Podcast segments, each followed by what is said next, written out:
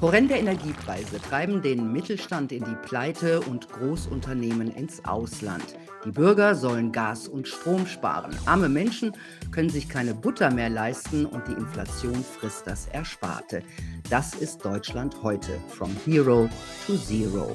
Wenn man die Ampel fragt, ist an allem nur Putin schuld und deshalb muss Russland besiegt und ruiniert werden, so die grüne Baerbock.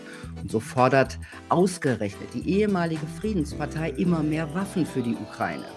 Die Grünen bestimmen inzwischen den Zeitgeist und die Themen. Allerhöchste Priorität, das Klima retten, koste es, was es wolle, auch Wohlstand und Demokratie. Wo führt das hin? Sind die Grünen vielleicht sogar gefährlich? Darüber müssen wir reden.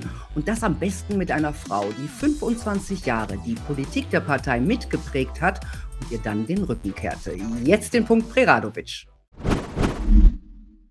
Hallo Antje Hermenau. Guten Tag. Ich stelle Sie kurz vor. Sie sind Politikerin, Unternehmerin, Diplompädagogin für deutsche und englische Sprache und Literatur und Verwaltungswissenschaftlerin. Außerdem Autorin und Politikberaterin. Sie sind Mitbegründerin der Grünen Partei Sachsen und waren in der Wendezeit 1990 Mitglied am runden Tisch der Stadt Leipzig. Von 1990 bis 1994 saßen sie als Abgeordnete im Sächsischen Landtag, von 1994 bis 2004 im Deutschen Bundestag. Dann wechselten sie als Fraktionsvorsitzende wieder in den Landtag nach Sachsen. 2014 traten sie von allen politischen Ämtern zurück und Anfang 2015 dann nach 25 Jahren aus der Grünen Partei aus. Seitdem sind sie selbstständig. Ihr neuestes Buch heißt Das große Egal. So, ich habe Ihr Buch gelesen und sehr interessant und es ist ja auch eine Abrechnung mit dem grünen Zeitgeist, mit Bevormundung, mit Meinungsunfreiheit mit wirtschaftlichen und energiepolitischen Irrwegen. Nun waren Sie 25 Jahre in der Partei. Wer hat sich verändert, Sie oder die Grünen? Na, wahrscheinlich am Ende beide. Ähm, ich hatte das große Glück, dass ich im Bundestag im Haushaltsausschuss war und die Zahlen ernüchtern ja ungemein. Ich hatte also ein sehr nüchternes Umfeld und musste mich nicht mit Pseudodiskussionen herumprügeln wie in manch anderen Fachgebieten. Ähm, das hat mir das Leben leichter gemacht. Aber auf der anderen Seite wenn Sie diese Einsichten haben in die Realitäten, und das ist der mhm. Haushaltsausschuss eben auch, dann merken Sie, dass etwas nicht stimmt. Ich bin dann deswegen sehr gerne zurück in die Provinz auf Platz 1 gegangen und habe dann auch selber uns wieder in den Landtag reingekämpft, um das umzusetzen, was ich gelernt hatte. Mhm. Das scheint ja nicht ganz gelungen zu sein, sonst wären Sie ja wahrscheinlich nicht ausgetreten, oder? Naja, also zehn Jahre lang ging es relativ gut. Und es gab natürlich immer Reibereien. Es gibt immer welche, die es mhm. besser können. Das ist normal. Ähm, ich glaube, der Bruch kam vor allen Dingen dann bei dem Thema Schuldenbremse. Ich habe mich sehr dafür mhm. verkämpft, dass die in die sächsische Verfassung kommt. Das ist auch eine strenge Schuldenbremse, nicht so ein Larifari wie im Bund und vielen Bundesländern. Und ähm, das hat doch zu einem gewissen Bruch mit vielen Grünen in Sachsen geführt. Mhm. Das grüne Deutschland schwingt sich ja jetzt gerade auch auf zum Retter des Klimas, und zwar weltweit. Fossile Energien sollen weg, Atomkraft auch. Das ist ein ziemlicher Sonderweg, wenn man sich andere Länder anschaut. Glauben Sie an diese Energiewende der Grünen mit Wind und Sonne? Ich halte das inzwischen für Geisterfahrerei. Ich glaube, dass wir durchaus eine Menge Energie produzieren können mit Sonne und Wind. Wir müssen sie nur anders nutzen, speichern und auch nicht ins Netz einspeisen. Wenn wir also das als Kreisläufe denken, kann man sehr gut mit Wind und Sonne auf Vorrat Energie produzieren und speichern und dann nutzen, wenn man es braucht, in kleineren Kreisläufen. Aber das Netz und die Netzstabilität sind einfach zu gefährdet, wenn man die anderen Spieler rausnimmt. Das merken wir jetzt bei dem Stresstest durch die wegfallenden Gaslieferungen, dass diese Energiewende, so wie sie aufgesetzt worden ist, nicht funktioniert. Sie ist tot. Mhm. Also, die Energiewende brauchte ja das russische Gas, vor allem, weil es ja auch relativ günstig war. Also, halten Sie den Mhm. Ausstieg, äh, für einen Fehler, auch dass man Nord Stream 2 nicht, äh, in Kraft gesetzt hat?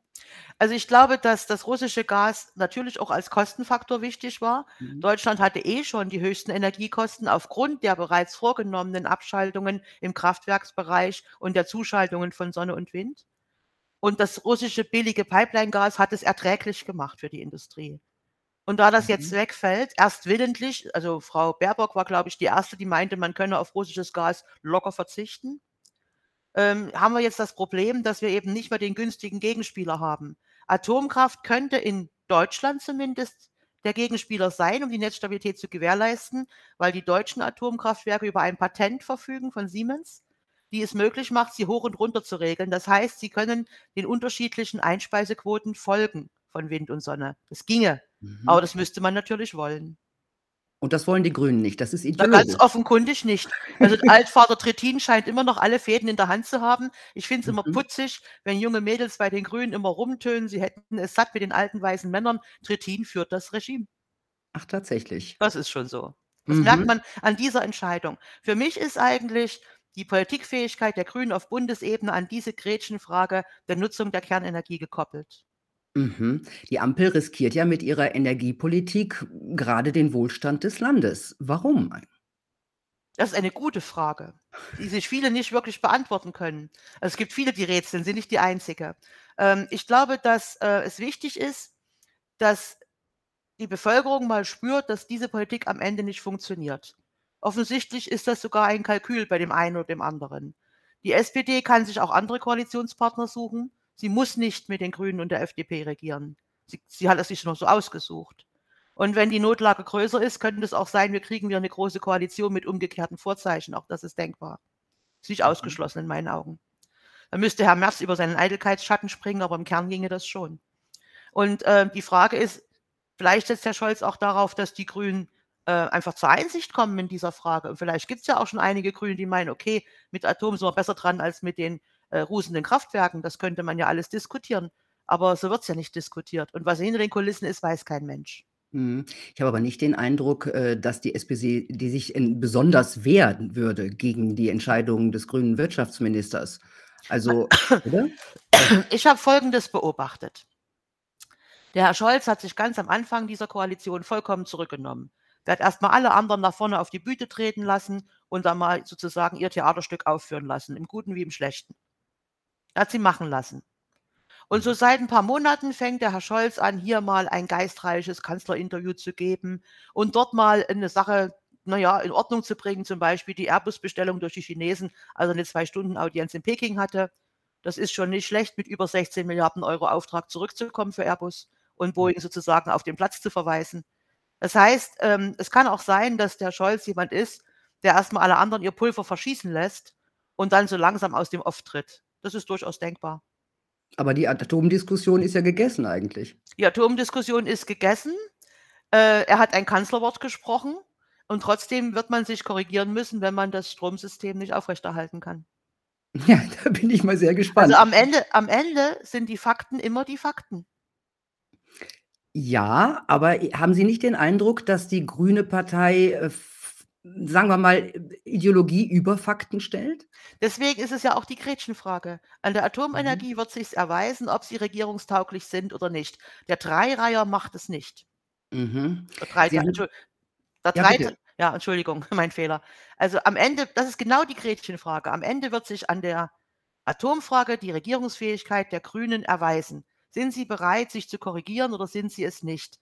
Der Dreiteiler alleine macht es jedenfalls nicht. Mhm. Großes Thema ist ja auch Geld. Also, seit 3 Jahren wird das Geld mit, äh, großen Händen verteilt. Ähm, erst in Sachen Corona, äh, jetzt, äh, um die Bürger vor den hohen Energiepreisen zu schützen. Viel wird in die Ukraine, ähm, gebracht. Kann das auf Dauer gut gehen, das so viel Geld einfach auszugeben, ohne ich meine, äh, Scholz war ja mal, äh, der Bewahrer der Schuldenbremse. Na ja, also die Frage ist, wofür gibt man das Geld aus?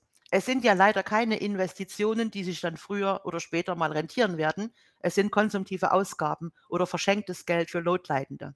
Das Problem ist, die Strompreise, die wir jetzt haben, sind zum Teil durch die Politik selbst verschuldet. Die könnten 'n ganzes Stück niedriger sein, wenn die Atomkraftwerke, die 6 letzten, noch laufen würden, Mhm. zum Beispiel. Äh, man hat LNG zum Höchstpreis eingekauft und eingespeichert, um die Speicher vollzukriegen. Aber ob einem das alles gehört, ist ja noch immer 'ne offene Frage. Und es reicht ja auch nicht, weil die Speicher decken ungefähr 25% des Jahresverbrauchs in Deutschland beim Gas ab und, äh, 75% von diesen, äh, fallen, äh, sozusagen vom Jahresverbrauch fallen in den Wintermonaten an. Also, es reicht ja sowieso nicht und es kommt ja auch kaum Neues rein, jedenfalls nicht so viel, wie nötig wäre. Also, das ist alles insgesamt, äh, nicht gut durchdacht. Es ist, ähm, volkswirtschaftlich und auch betriebswirtschaftlich nicht sinnvoll. Es zeugt davon, dass man, äh, über grundlegende Marktvorgänge nicht ausreichend informiert ist in den ganzen Reihen der Koalition. Das ist eine 'ne breite Analyse. Das geht jetzt nicht um eine Person, sondern es ist eine Breitenanalyse. Mhm. Ähm, Wirtschaft und Finanzen sind mehrheitlich in dieser Koalition offenbar, äh, politische Stiefkinder.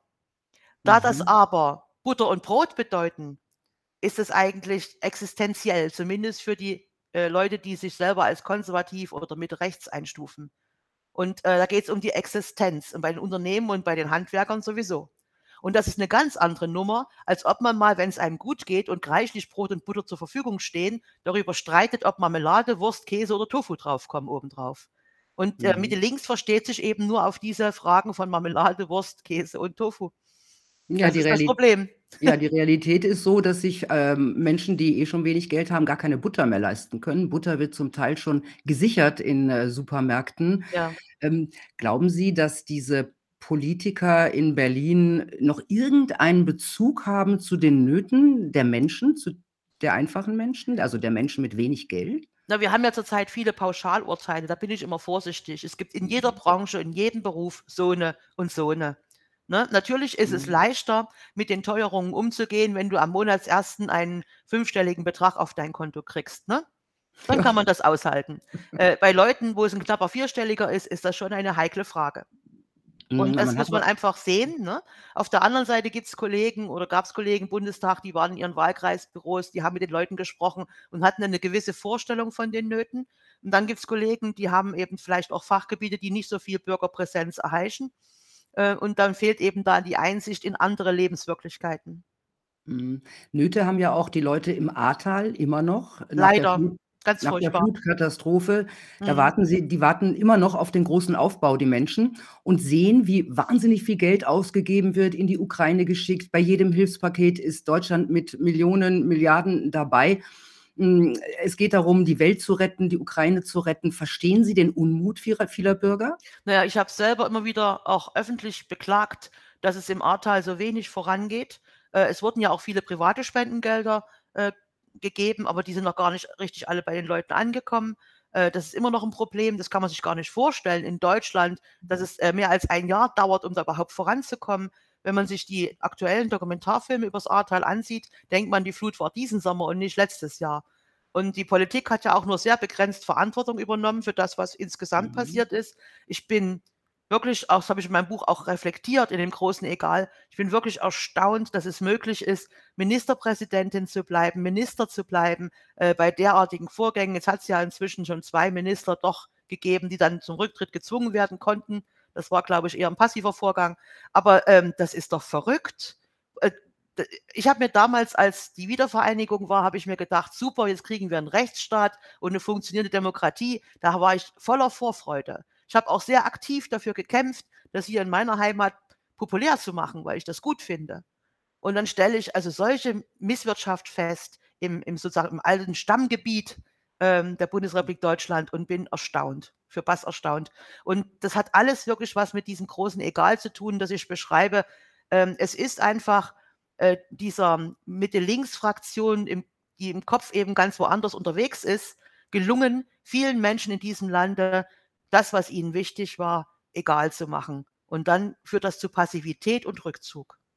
Ja, einmal Egal und einmal der Klimawandel. Das, äh, hat ja man hat ja einfach, äh, gesagt: „Ahrtal war Klimawandel, können wir nix für.“ Ja, aber das ist herhalten. Gerede. Also, das hat ja dann selbst der, ähm, Innenminister in Nordrhein-Westfalen richtiggestellt, indem er deutlich gemacht hat, ähm, dass es auch an Alarmsirenen gefehlt hat, also ganz banalen Dingen, ja? Hm. Ähm, und dass, ähm, da also große Versäumnisse in dem Bereich sind. Und er hat das auch über die Grenze rüber zu Rheinland-Pfalz gesagt. Das betraf ja nicht nur sein südliches Nordrhein-Westfalen. Und ich habe das schon alles wahrgenommen.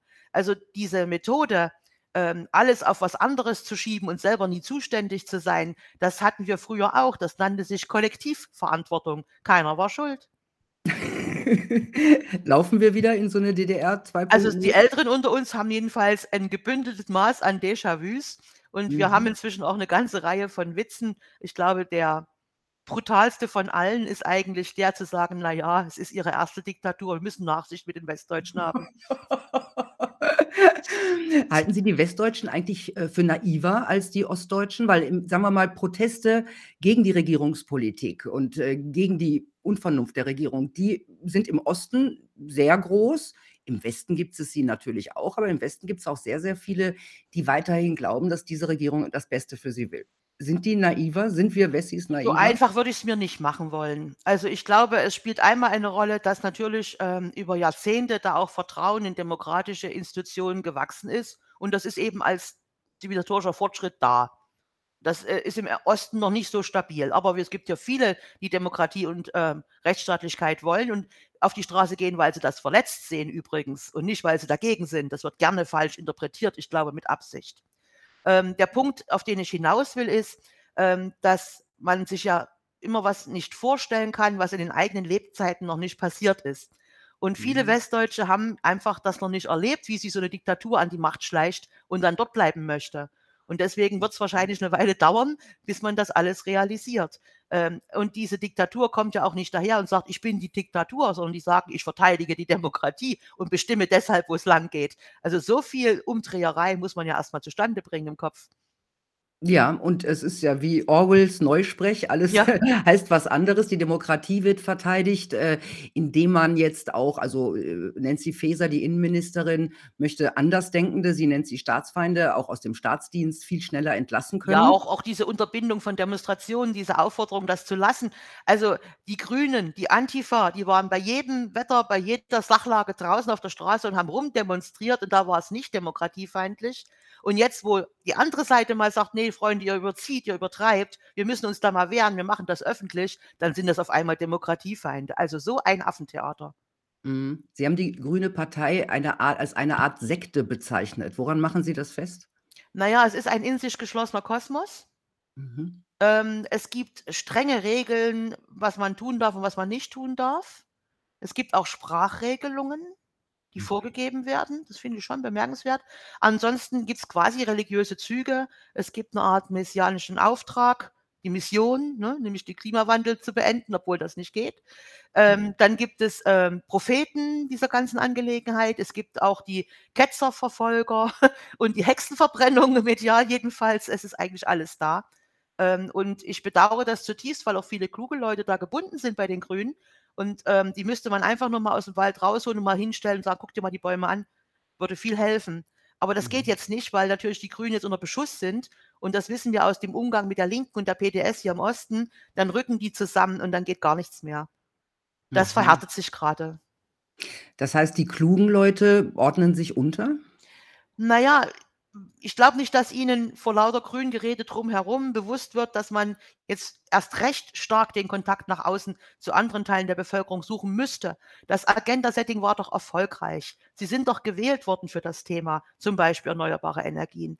Äh, jetzt geht's darum, dass man diese ganzen Ideen sozusagen auch umsetzt und da gibt es viele, viele Schwierigkeiten und Mühen in der Ebene. Und in dem Moment ziehen die sich zurück, schimpfen auf alle anderen als Klimaleugner und sonst weiß ich nicht was. Und dabei geht es eigentlich darum, das Machbare zu beschreiben und dann auch umzusetzen. Aber darauf lassen sich die Grünen einfach nicht ein. Und da beginnt für mich das Sektentum. Mhm. Die Grünen haben vor der letzten Wahl ja auch noch damit geworben, keine Waffen in Kriegsgebiete Gebiete zu schicken, galten ja auch mal als große Friedenspartei. Jetzt sind sie die größten Befürworter der Waffen in die Ukraine und schieben, äh, quasi den Scholz noch vor sich her. Wie erklären Sie sich das? Da habe ich lange gerätselt. Also, dass ein Toni Hofreiter frei Tja. nach Rudolf Steiner die Namen aller Panzer persönlich tanzen kann, hätte ich nie gedacht. Aber auf der anderen Seite, ähm, glaube ich, dass bei den Grünen die Idee vorherrscht, die, äh, in ihren Augen liberale, aber eigentlich eher 'ne libertäre Vorstellung, fast 'ne anarchische Vorstellung von Freiheit wäre bedroht. Und die liberalen Demokratien müssen sich, ähm, sozusagen rechtfertigen, ob sie in der Lage sind, mit schwierigen Zeiten umzugehen oder ob das alles nur Leichtmatrosen und Schönwettermatrosen sind in der Demokratie. Und, ähm, da glaube ich, haben sie jetzt so das Gefühl, sie müssten das, was sie für 'ne liberale Demokratie halten das muss nicht unbedingt eine sein, aber sie halten es dafür, äh, müsse jetzt mit allen Mitteln und mit aller gebotenen Macht, ähm, geschützt werden. Und wenn man zu Waffen greifen müsste der Friede muss bewaffnet sein, haben die DDR-Leute immer gesagt. Ist eigentlich dasselbe. Das ist verrückt, ja. Ja, ich Also sage ja, wir haben hier einen Schmunzelabend nach dem anderen beim Rotwein, ne? Wir schmunzeln Äh da vor uns hin, wir reden auch schon gar nicht mehr, hat keinen Zweck. Es ist jetzt die Phase, wo das Kind auf die heiße Herdplatte fassen muss. Wir haben da jetzt nix mehr zu husten. Ja, super. Und der ganze Rest muss da muss muss da, äh, runter leiden. Sie Ja, das das bedauern wir alle hier auch sehr. Die materielle Fallhöhe im Osten ist geringer als im Westen im Durchschnitt gesehen. Äh, wir werden also eher aufklatschen. Ja, aber, ähm, sie werden auch wahrscheinlich oder die Leute im Osten vielleicht auch eher damit umgehen können. Also, das ist so 'n bisschen, was ich denke. Aber Sie haben grade von Freiheit gesprochen, ähm, von einer liberalen Demokratie. Ähm, haben Sie wirklich den Eindruck, dass Freiheit, äh, eine Priorität hat bei den Grünen? Das ist ja das heißt, die Grünen stehen ja auch für absolute Reglementierung, ja? Ob das Reglementierung ist der Industrie in Sachen Klimawandel. Ähm, sie haben alle, äh, Corona-Maßnahmen bis aufs Blut verteidigt. Sind die Grünen eine freiheitsliebende Partei? Wir sind zumindest mal davon ausgegangen. Also, ich weiß ja, dass viele Bürgerbewegte mit zu den Grünen gegangen sind. Wir haben die Fusion zu Bündnis 90 Grüne gemacht. Und Mhm. natürlich war die Maßgabe da auch Bürgerrechte und individuelle Freiheiten und Rechtsstaat. Ist doch ganz klar. Und, äh, wir haben das auch lange, glaube ich, äh, versucht weiterzuentwickeln. Das ist vor 'n paar Jahren abgebrochen. Das ist vielleicht auch einer der Gründe, warum ich raus bin, ohne es so genau beschreiben zu können damals, ne? Das Mhm. Gefühl von Einengung, äh, von Mundverbieten und das sagt man nicht und das darfst du nicht und das ist das falsche Signal. Also, ständig solche Aufforderungen, wenn man sich mal ernsthaft in der Sache über 'n Thema verständigen wollte mit äh, mit den Partnern aus anderen Parteien, die anders denken. Äh, das ist mir tierisch auf 'n Keks gegangen, ehrlich gesagt, dass man mich nur auf die Grünen selber beschränken wollte und ja nicht auf irgendwelche Gesprächskontakte in andere Ebenen. Also, ich kann's mal an 'nem absurden Beispiel berichten. Die Fraktion hatte damals beschlossen, weil ich's mir Ge Angewohnheit gemacht habe, mit meinem Kollegen von der CDU, dem Fraktionschef Steffen Flath, im Innenhof des Landtages ab und zu mal 'n Zigarillo zu rauchen und mal über 'n paar Sachen zu reden, ne? Da haben die beschlossen in der Fraktion, dass ich das in Zukunft nicht mehr machen darf, weil es das falsche politische Signal ist, nämlich ein schwarz-grünes Signal. Da habe ich noch wirklich in der Fraktionssitzung zum Handy gegriffen, den Steffen angerufen. Ich sage: „Hast du Zeit? Komm, wir gehen mal eine rauchen, die drehen ja grade wieder frei.“ Also, so was Verrücktes. Aha. Ja, äh das ist das ist ja. nicht Freiheit. Das hat diktatorische Das Züge, war völlig das war völlig absurd. Und, ähm, das hat also, das hat mir alles nicht mehr gepasst. Ich habe auch angeboten, nicht mehr Fraktionschefin zu sein. Dann haben sie gesagt: „Ne, mach mal lieber weiter.“ Dann habe ich angeboten, nicht mehr anzutreten. „Ne, wir haben keinen, mach du mal lieber.“ Weil nämlich 2013 war Trittin ja das Mastermind für den Wahlkampf auf Bundesebene und da sind sie ja göttlich abgeschifft, weil Steuern war halt kein grünes Thema, sollte man die Finger von lassen. Und, ähm, da hatten die in Sachsen, den Grünen, noch 4,9 % und dann ging denen für 14 im Landtag die Muffe, dass sie nicht reinkommen. Da hatten sie gar keine Wahl, als mich zu nehmen, aber auch dann immer so weiter. Und, ähm, ich fand das alles unwürdig und so was brauche ich in meinem Leben einfach nicht. Also, dann lieber die Ketzerin, ne, als zu verlieren. Keine Ahnung, ja, so sieht's aus. Also, im Zweifel alle Mittel recht, aber sobald man an der Macht ist, ähm, dann ist die Freiheit vor allen Dingen die der eigenen, Denkweise. Und das ist, glaube ich, am Ende zu kurz, wenn man regieren möchte.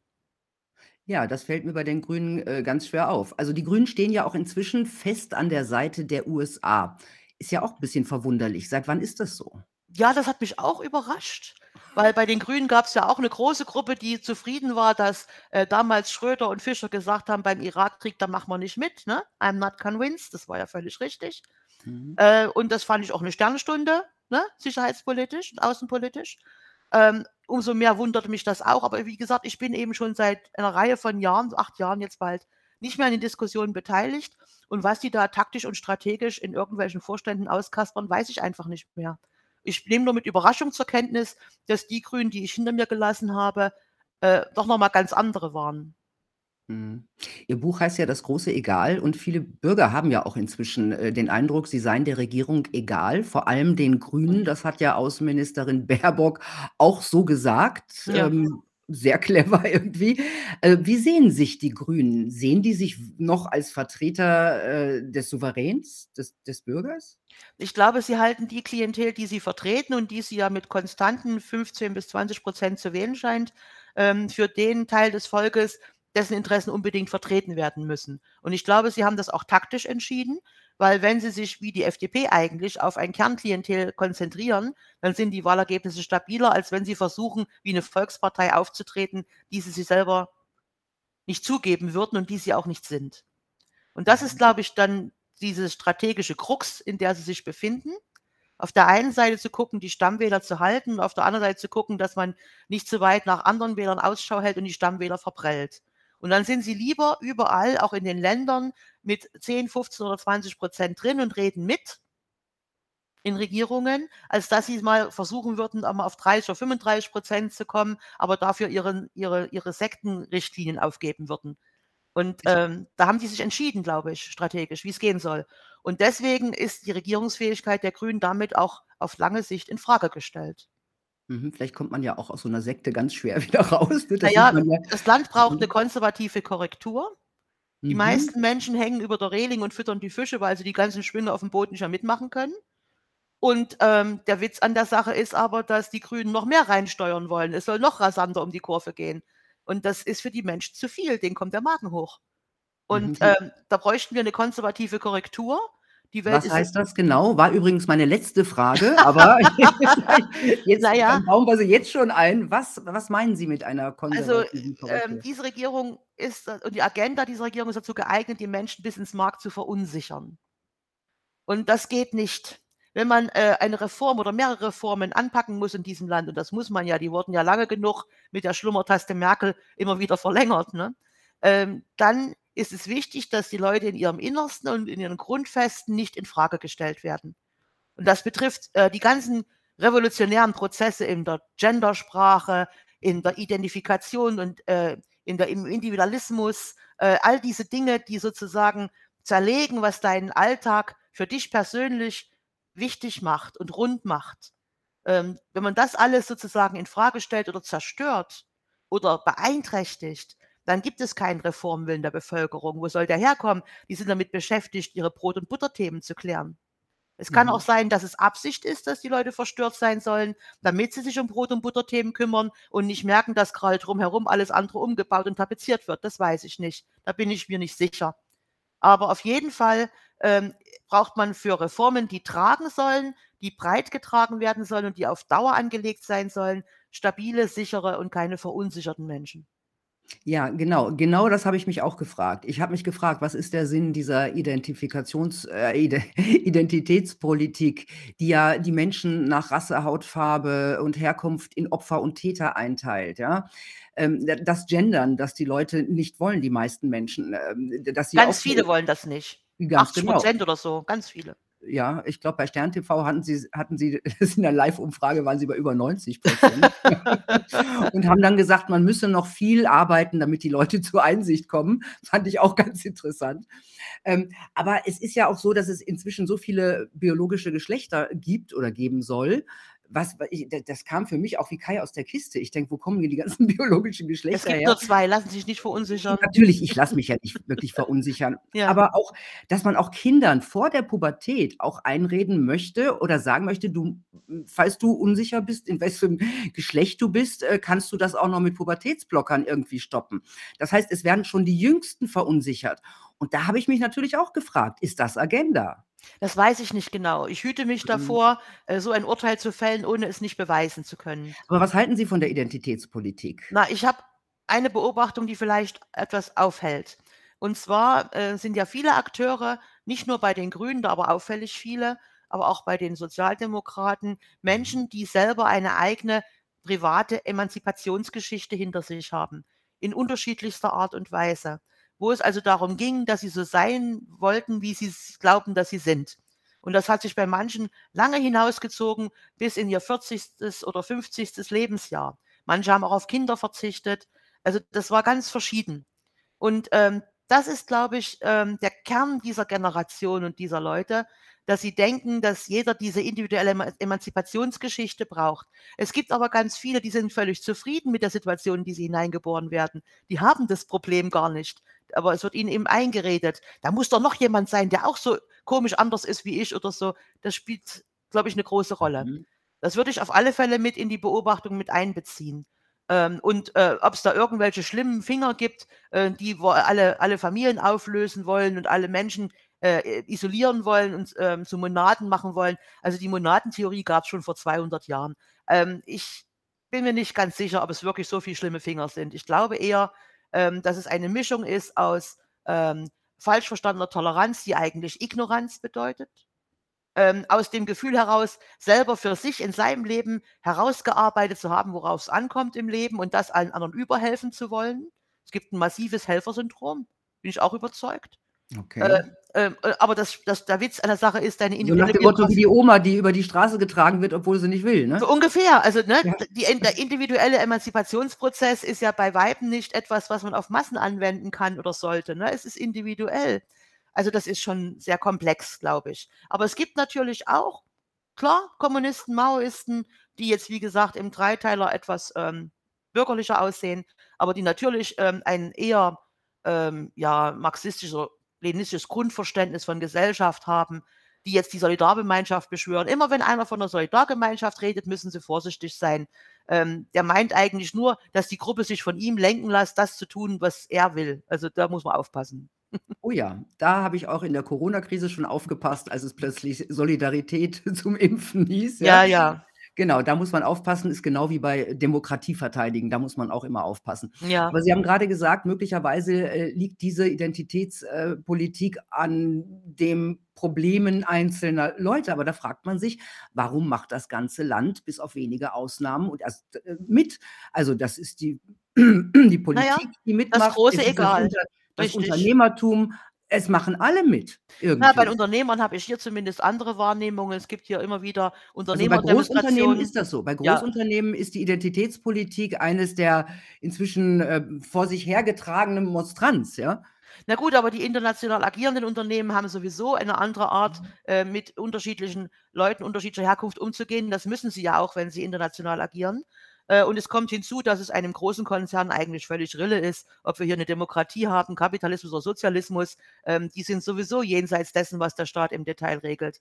Ähm, das ist denen wurscht. Hauptsache, die Arbeitskräfte sind da und die Investitionsbedingungen sind günstig. Da würde ich mir keine Illusionen machen, dass international agierende Konzerne darauf Rücksicht nehmen würden, wie konkret es in einem Staat ausgestaltet ist. Das ist 'ne Illusion. Also, Ähm, wichtiger Opportun Ja, Opportunismus. Und die Grünen zum Beispiel neigen Mhm. leider dazu, bei Arbeitsgruppen mit der Wirtschaft immer auf diese, äh, ganzen, äh, Großkonzerne äh, zu schauen und die Manager sind hier für 'n paar Jahre eingesetzt. Das sind ist es anderes als zum Beispiel 'n Mittelständler, der von seinem Vater die Firma geerbt hat, der in der Region verbunden ist, der den Leuten verbunden ist, die bei ihm arbeiten. Das ist 'ne ganz andere Geschichte und das wird immer wieder verwechselt, auch von Akteuren in der Bundespolitik und ich finde das wirklich also schade, um nicht zu sagen schamlos. Denn, äh, wir leben alle davon, dass es hier genug Leute gibt, es sind über 2.000.000, die in Deutschland Arbeitsplätze schaffen und Leute einstellen, sozialversicherungspflichtig. Wir haben ungefähr 4.000.000 Unternehmer in Deutschland, 'n bisschen weniger seit Corona. Davon war knapp die Hälfte soloselbstständig, das ist 'n bisschen gesunken. Ähm, und wir haben eben, äh, reichlich 2.000.000 Leute, die andere Leute anstellen in ihren Firmen. Oh, Und noch? die ja, aber die ziehen den Kern. Die geben dann ungefähr 20.000.000 Leuten Lohn und Brot und die Steuern, die die alle zusammen zahlen, die ernähren noch einmal 15.000.000, die auch Steuern bezahlen, allerdings aus den Steuern anderer Leute. Also, man muss einfach mal gucken, Brot und Butter, da bin ich wieder dabei. Was ist das Kerngerüst dieses Staates? Da muss man mal das ganze Lametta entfernen und das ganze Rokoko mal absetzen und dann kann man mal gucken, was ist das Grundges Grund äh, unseres Staates? Das ist der Sozialstaat. Ansonsten erträgt der Deutsche den Kapitalismus nicht. Das ist ganz eindeutig. Ähm, das ist zum anderen der Rechtsstaat. Da könnte man noch optimieren nach meinem Dafürhalten. Ähm, Oder wieder optimieren, ja. wieder optimieren, ja, es war, glaube ich, schon mal besser. Das ist richtig. Ähm, und das ist, ähm, auch der Wettbewerbsgedanke. Und dass jetzt viele nix sagen und sich nicht rühren, ist, die sind im Innersten verstört, weil genau diese Grundfesten erschüttert werden. Die Sozialsysteme werden nicht nur durch die Demografie erschüttert, da hat man ja zum Teil selber mit schon Schuld, wenn man keine Kinder hat, sondern das ist auch noch die Frage der Einwanderung in die Sozialsysteme und der geringer werdenden Einzahlung. Also, jeder, der in Mathe halbwegs durchgekommen ist in der Schule, auch mit der 10. Klasse, wird ausrechnen können, dass wenn du mehr rausnimmst, als du reingibst, der Topf alle wird. Das kann sich jeder ausrechnen. Ähm, und deswegen kommen auch keine Fachkräfte, weil die natürlich auch rechnen können, wenn sie Fachkräfte sind. Und dann wissen die, dass die einzahlen für jetzige ältere Deutsche und selber dann, wenn sie alt sind, nix kriegen. Finden die nicht witzig. Also, das ist 'n Problem und das merken die Leute und die können sich das auch vorstellen. Und dasselbe betrifft eben auch die Frage des Rechtsstaates oder, äh, wo man sagt, na, also die was ich, die die die Servicekraft da in im im im Verkaufsladen hat man angezählt wegen, äh, irgend 'nem Rabattbon von 1,90 € oder was das war, Mhm. irgend so Pipifax. Ähm, und und und jetzt findet man hier irgendwie säckeweise Bargeld bei 'ner stellvertretenden, äh, Präsidentin des EU-Parlamentes oder so. Also, das ist ja absurdes Zeug. Hat Sie das überrascht? Ja, es hat sogar mich überrascht und ich bin echt Mhm. hartgesotten. Ja, hat es. Überrascht Sie auch, dass Also, alle der dass der Umfang der Summe der Umfang der Summe, nicht die Bestechlichkeit an sich, die halte ich immer für gegeben. Aber der Umfang der Summe und dass es dann irgendwie noch zu Hause in Säcken und Taschen gehortet wird, das finde ich schon frappant, ja. Mhm, ähm, finden Sie auch, ähm, sagen wir mal, hat hat es Sie auch über hat es Sie überrascht, äh, von von von der Leyen zu hören, wie überrascht sie über Korruption in der EU ist? Nö, das gehört ja zu ihrer Rolle. Also, okay. Ja, äh, Frau möglicherweise, ähm, soll das auch alles ein bisschen ablenken von den Untersuchungen gegen Frau von der Leyen? Na, sie ist ja immer so, dass sie dann gleich an dem Tag, wo es rauskommt, riesen rumschreit und dann passiert nichts mehr. Das war ja bei der Sprengung der Pipelines in der Ostsee auch so.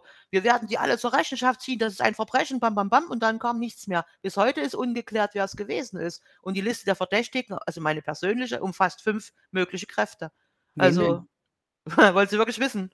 Ja, sicher. Ja gut, die USA, die Royal Navy, die Polen, die Deutschen und die Russen. Ist alles Mhm. denkbar. Ist alles denkbar, ja. Oskar Lafontaine hat hier an dieser Stelle, äh, gesagt, es seien die also, für ihn sei es komplett sicher, dass es die USA seien.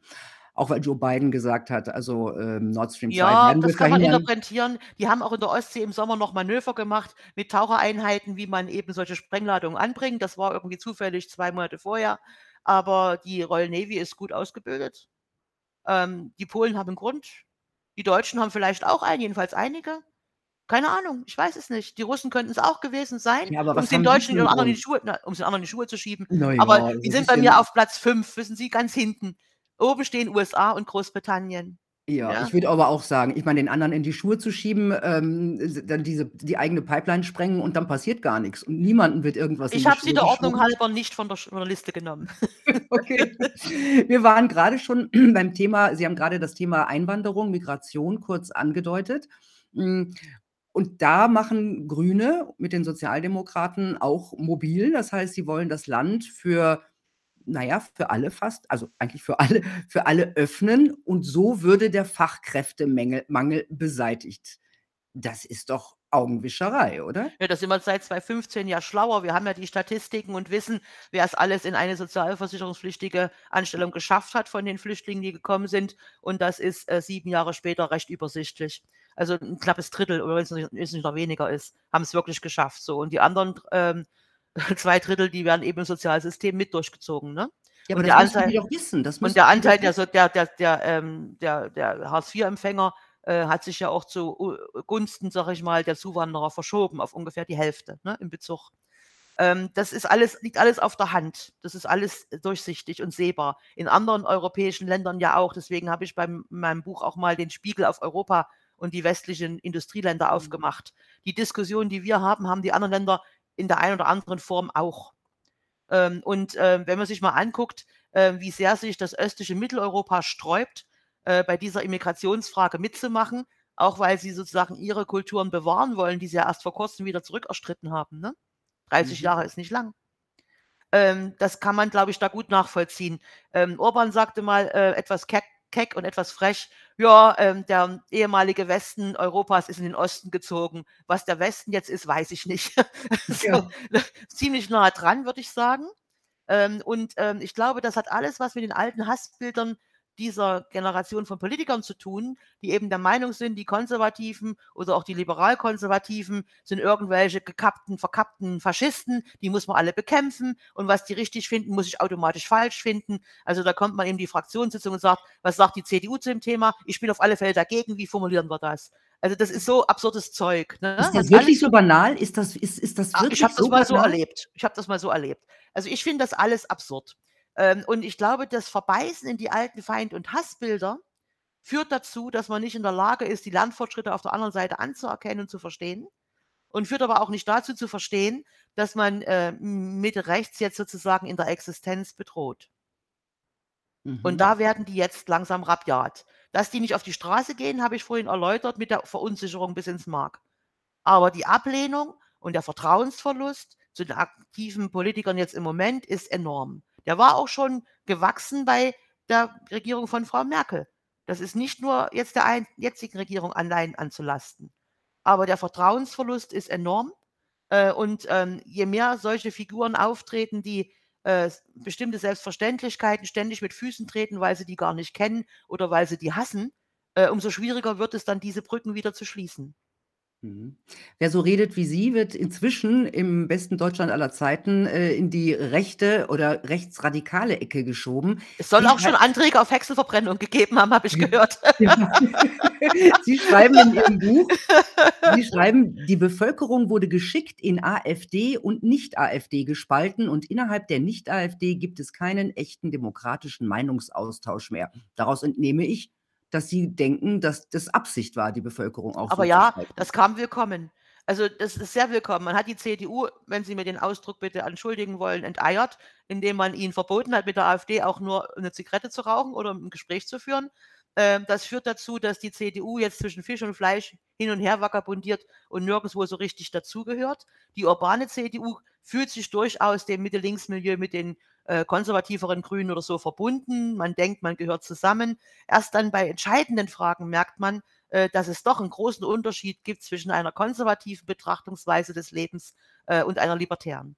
Aber das wird ja auch nicht immer so zugespitzt. Jetzt kommen wir in Zeiten, wo die Fragen wieder zugespitzt werden und wir werden entweder erlerben erleben, dass die CDU sich in ein Nichts auflöst, einfach plopp und dann ist sie weg. Oder aber, äh, sie besinnt sich und, äh, gibt den, ähm, Konservativen, die sich heimatlos fühlen, wieder eine Heimat. Das ist Ist der Weg, den die CDU sich aussuchen kann. Das ist ihr Scheideweg. Ist Merz da der richtige Mann? Ich halte ihn im Moment für den richtigen Mann, weil er in Mhm. der Lage ist, 'ne vernünftige Opposition zu formulieren, ohne gleich mit Schaum vorm Mund wie 'n Dobrindt oder so zu reagieren. Das finde ich schon gut. Konservative mögen das Gegeifer gar nicht, ne? Auf der anderen Seite ist er vielleicht auch derjenige, der den Übergang moderieren muss. Und da bin ich gespannt, wie sich das auftut. Ich habe beobachtet, dass man dem hiesigen sächsischen Ministerpräsidenten innerhalb der Bundes-CDU 'n bisschen Platz lässt, um auch mal stärker die hiesige Volksmeinung vorzutragen. Mhm. Ähm, da kann man noch optimieren, das ist alles okay, aber der Punkt ist, es gibt also wieder 'ne breitere Range bei der CDU, was gesagt werden kann, auch wenn man dem Bundesvorstand angehört. Und ich glaube, so geht's los, dass man mehr Identifikationsmöglichkeit anbietet. Die muss man aber auch ernsthaft so meinen. Als Tarnung funktioniert das nicht. Und da bin ich sehr Mhm. gespannt, wie sich das entwickelt. Kommen wir noch mal zur AfD. Sie haben ja 2016 ordentlich für Aufregung gesorgt, als Sie Ja. einer AfD-Veranstaltung aus einem Ihrer Bücher gelesen haben. Ja. Äh, wie sehen Sie die AfD und warum waren Sie da? Also, die AfD hatte seit ihrer Gründung meine volle Aufmerksamkeit, weil sie ein in meinen Augen außerordentlich wichtiges Thema angegriffen hat, nämlich die Frage der Stabilität unserer Gemeinschaftswährung Euro. Da waren die auf dem richtigen Trip, meiner Meinung nach. Wir sehen ja jetzt, was es heißt, Mhm. wenn gedruckt und gedruckt und gedruckt wird, als gäbe es keinen Morgen. Die der Staat ist nicht mehr handlungsfähig. Der ist aufgefüllt mit, äh, Geld, das nicht mehr viel leisten kann, aber er ist nicht handlungsfähig und das ist schon 'n Problem. Also, da hatten die meine Aufmerksamkeit. Dann kamen nach und nach so Muster zutage, da war ich mir dann sicher, dass es dann sicherlich keine Partei ist, mit der ich irgendwann mal der ich irgendwann mal bin, ne? Also, dann kam die Migrationsfrage mit einem Tonfall auf, der mich sehr unbehaglich stimmte. Ich habe selber 'ne chinesische Schwägerin, ich habe war mit 'nem Amerikaner verheiratet, ich habe syrische Kurden in der sozialen Familie. Also, ähm, da fühle ich mich außerordentlich unbehaglich, Mhm. wenn man Zuwanderung nicht konstruktiv diskutiert, ne? Aber konstruktiv heißt eben auch, was ich vorhin schon anmerkte, ähm, dass man dann auch auf eine kontrollierte Zuwanderung setzt und dass man damit auch, ähm, Pflichten verbindet, die die Zuwanderer haben und das wird zu wenig gemacht. Das, ähm, Toleranzkonzept der Westdeutschen ist in meinen Augen ein bequemes, indem man es, äh, mit Laissez-faire verwechselt und sagt: „Die können ruhig alle kommen und da in der Ecke da hinten, da schmutzen sie nicht, das stört nicht und da können sie bleiben.“ Äh, das ist keine Toleranz. Toleranz ist 'n aktives Konzept. Das heißt, es gibt 'n Geben und Nehmen. Und das wird Mhm. meiner Meinung nach in der Integration vernachlässigt. Und wer die Integration nicht im Griff hat, der muss bei der Migration vorsichtig sein. Das ist meine Meinung. Und, Mhm. ähm, na ja, solche Sachen halt. Ähm, wir haben ja schon über die Grünen als Sekte geredet, auch über was dort passiert, dass man seine Meinung nicht mehr sagen darf oder so. Wa ähm, was halten äh, was halten Sie eigentlich von den Grünen, von von deren Ausbildung? Das ist wird ja auch viel diskutiert. Wir haben da, ähm, Leute ohne also, sehr viele Leute sogar, ohne irgendeine Art von Ausbildung. Das heißt, die haben sie sie haben Karriere in der Partei gemacht, nach dem Abitur oder nach 'n paar Semestern Studium. Sind diese Leute überhaupt geeignet, ein Land zu regieren? Na ja, ist ja 'ne Suggestivfrage, die Sie jetzt stellen, ne? Jo. Also, Sie können mir's schon schwerer machen, ich bin klug genug. Also, ähm, Oh es gibt ja. immer mal einen Überflieger. Das gibt's, das wissen wir alle. Aber dass sie in rauen Mengen auftreten, ist schon verblüffend. Und, ähm vielleicht ist das wirklich ein Mangel an Geduld, um sich mal mit einer Sache gründlich auseinanderzusetzen. Das ist ja ein Studium oder auch ein akademischer Abschluss, ein Diplom, ne? Mit Geduld und Akribie, sich mal mit dem Thema wirklich auseinanderzusetzen. Ähm, das würde auch ähm, erklären, warum die Grünen sehr gerne, sobald irgendwie ein Thema halbwegs äh, diskutiert worden ist, zum nächsten springen und wieder zum nächsten. Die Umsetzungsebene ist eine Untiefe, in die sie sich ungern begeben. Mhm. Äh, das äh, es fällt sehr auf, ne? als Gruppe.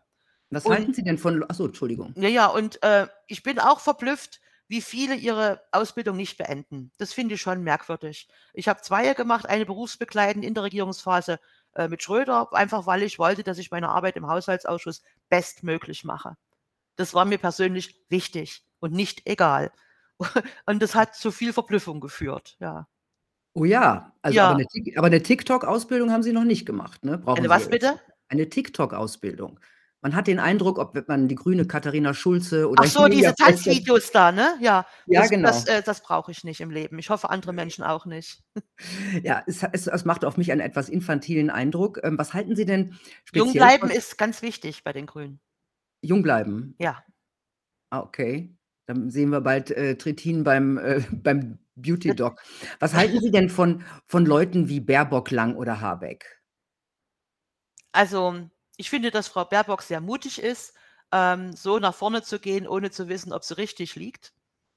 Ähm, ich finde, dass dass, ähm, der Robert Habeck versucht zu verstehen, was vor sich geht. Also, er ist nicht unaufgeschlossen, was das Thema Wirtschaft betrifft. Ähm, er ist umzingelt von Staatssekretären, 7 Stück, von denen bestimmt 3 oder 4 eigentlich eher eine Art Schura bilden, was das Wahlprogramm der Grünen betrifft. Ähm, das macht die Arbeit bestimmt nicht leichter. Und, ähm, ich glaube, dass wenn man 20 Jahre lang davon redet, öffentlich, dass man die Energiewende als größtes Projekt in Deutschland machen möchte, um, die, um das Klima zu retten, man nicht unvorbereitet wie der Friseur da reinstiefeln darf. Und bin überrascht, wie wenig die Grünen insgesamt vorbereitet gewesen sind auf die vielen Herausforderungen, damit verknüpft sind. Und ähm, da müssen die doch bei Agora Energiewende irgendwie sich gegenseitig mit Lachsbrötchen beworfen haben, anstatt mal in der Tiefe die Umsetzungen zu diskutieren. Denn sonst wären wir ja nicht so verstolpert in dieser Sache. Und da kann auch ein Robert Habeck im Sommer diesen Jahres nicht mehr den Satz bringen, es konnte ja keiner ahnen, wie verflochten die Gasmärkte sind. Das geht nicht. Also der Klaus Müller sitzt ja nun auf der entsprechenden Behörde, der hätte es theoretisch mal von seinen Leuten erzählt kriegen können. Ne? Also ich bin wirklich verblüfft, mit wie viel äh, Nicht-Vorbereitung man in so eine schwere Aufgabe geht.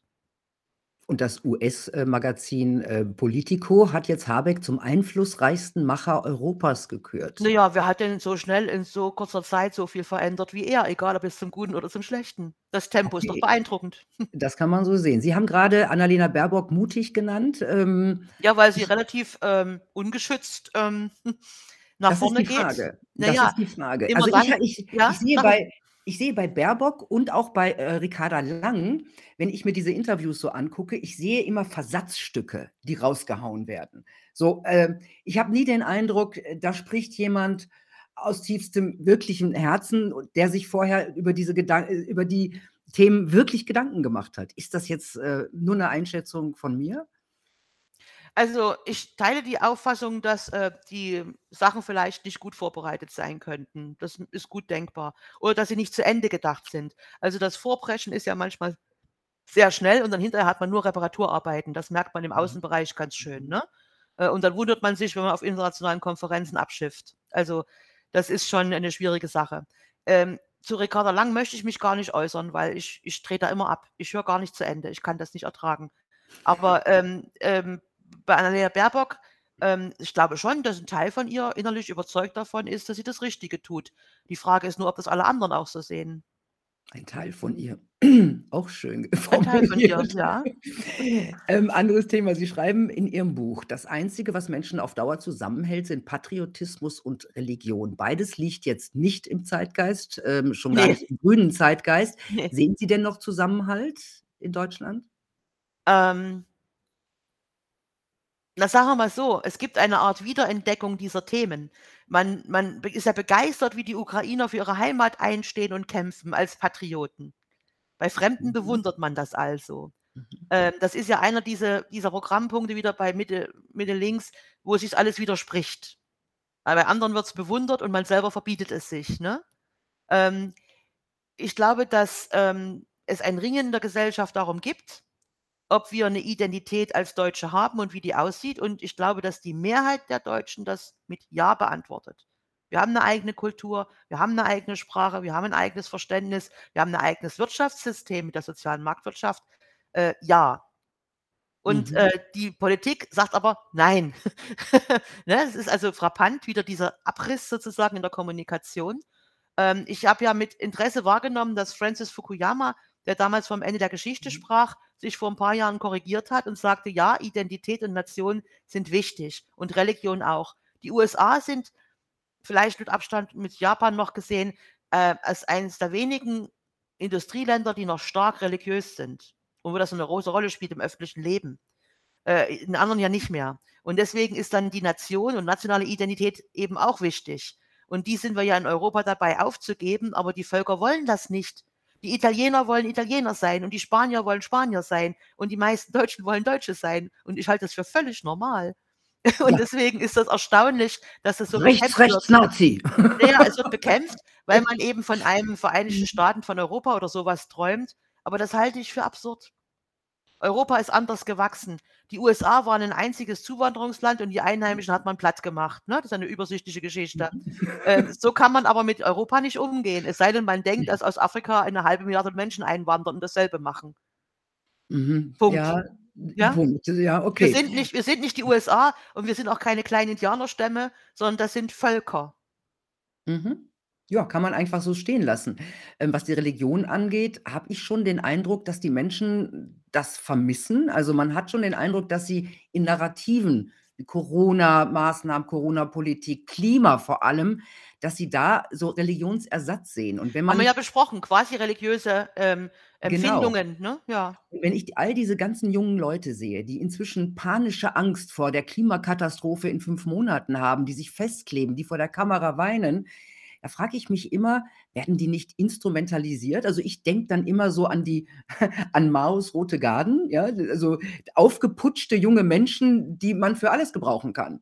Ist 'n Ja, ich bisschen ich vielleicht, meine, die Katholiken hätten sich früher vielleicht auch gefreut, wenn sie mit der Hölle und den Schilderungen der Qualen der Hölle so viel Erfolg gehabt hätten wie heute mit der Klimakatastrophe. Aber, ähm, ja, das hat streng religiöse Züge dann sogar in diesen Auswüchsen. Also, ich habe da auch junge Mädchen, äh, in Youtu auf Youtube in vor in der vor der Kamera heulen sehen, weil sie einfach nicht drüber hinwegkommen, dass die Regierung nicht begreift, dass wir morgen alle sterben werden. Das ist natürlich, ähm, hysterisches Tun, ja? Klar ist es das. Aber was ist was ist mit der Instrumentalisierung? Diese Leute werden ja geführt, Jede junge ja? Generation wird instrumentalisiert. Mhm. Immer Also, von die denen immer von denen, die grade regieren, davon bin ich überzeugt. Das hat die wollen ja gerne, dass es so weitergeht, wie sie's selber machen. Ja, aber es geht ja noch weiter. Sie werden ja auch von ausländischen Organisationen, ähm, Ja, das scheint mir ja bei diesen Leim also, Straßenanklebern da der Ja. Fall zu sein. Da hat selbst die Taz, äh, die in solchen Fragen in meinen Augen auch 'ne gewisse Autorität hat, ähm, dargestellt, also, die Finanzierungsquellen sind höchst dubios. Wenn die Taz das sagt, dann ist das so. Also, das würde ich schon so hinnehmen. Ähm, und, ähm, das heißt für mich auch, ähm, ja da muss man hinterher gucken, was das wer das ist, warum die das machen ja, es sind zum. Beispiel Mhm. tatsächlich sind das zum Beispiel, äh, Erben, äh, der großen fossilen, äh, Ölfirmen zum Teil. Also, die Gettys, äh, sind da Ja. mit drin, ähm, die Rockefellers sind da mit drin.